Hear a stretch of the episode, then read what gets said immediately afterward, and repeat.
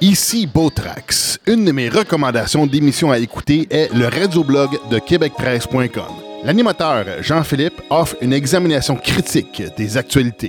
Québec Presse défend la liberté individuelle dans une société de responsabilité et d'initiative. Farouche défenseur de la liberté de marché et du libéralisme économique, nous nous opposons à toute forme de collectivisme et de bureaucratie excessive. Bienvenue sur Québec Presse, le média dissident. Écoute le radioblog Québec Presse sur québecpresse.com.